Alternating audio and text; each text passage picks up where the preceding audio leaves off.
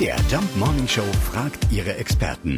Fakt oder Fake? Ja, angeblich ist es so einfach. Mit der Hand schreiben soll uns schlau machen.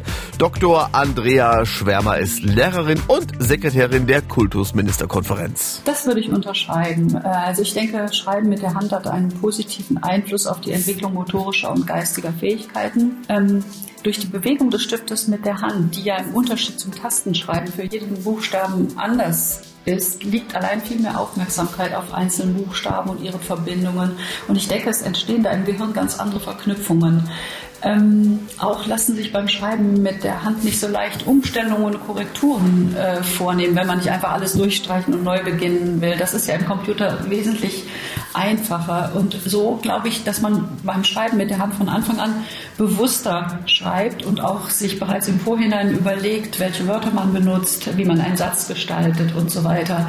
Das soll jetzt natürlich kein Plädoyer für ein ausschließliches Schreiben mit der Hand sein, ähm, aber das Erlernen des analogen Schreibens sollte auch im Zeitalter der Digitalisierung auf keinen Fall vernachlässigt werden. Ja, dann also Stifte raus und Postkarte schreiben. Sollte es mit den 1000 Euro nicht klappen, äh, haben Sie immerhin etwas für Ihr Gehirn getan. Fakt oder Fake? Jeden Morgen um 5.20 Uhr und 7.20 Uhr in der MDR Jump Morning Show mit Sarah von Neuburg und Lars Christian Kade.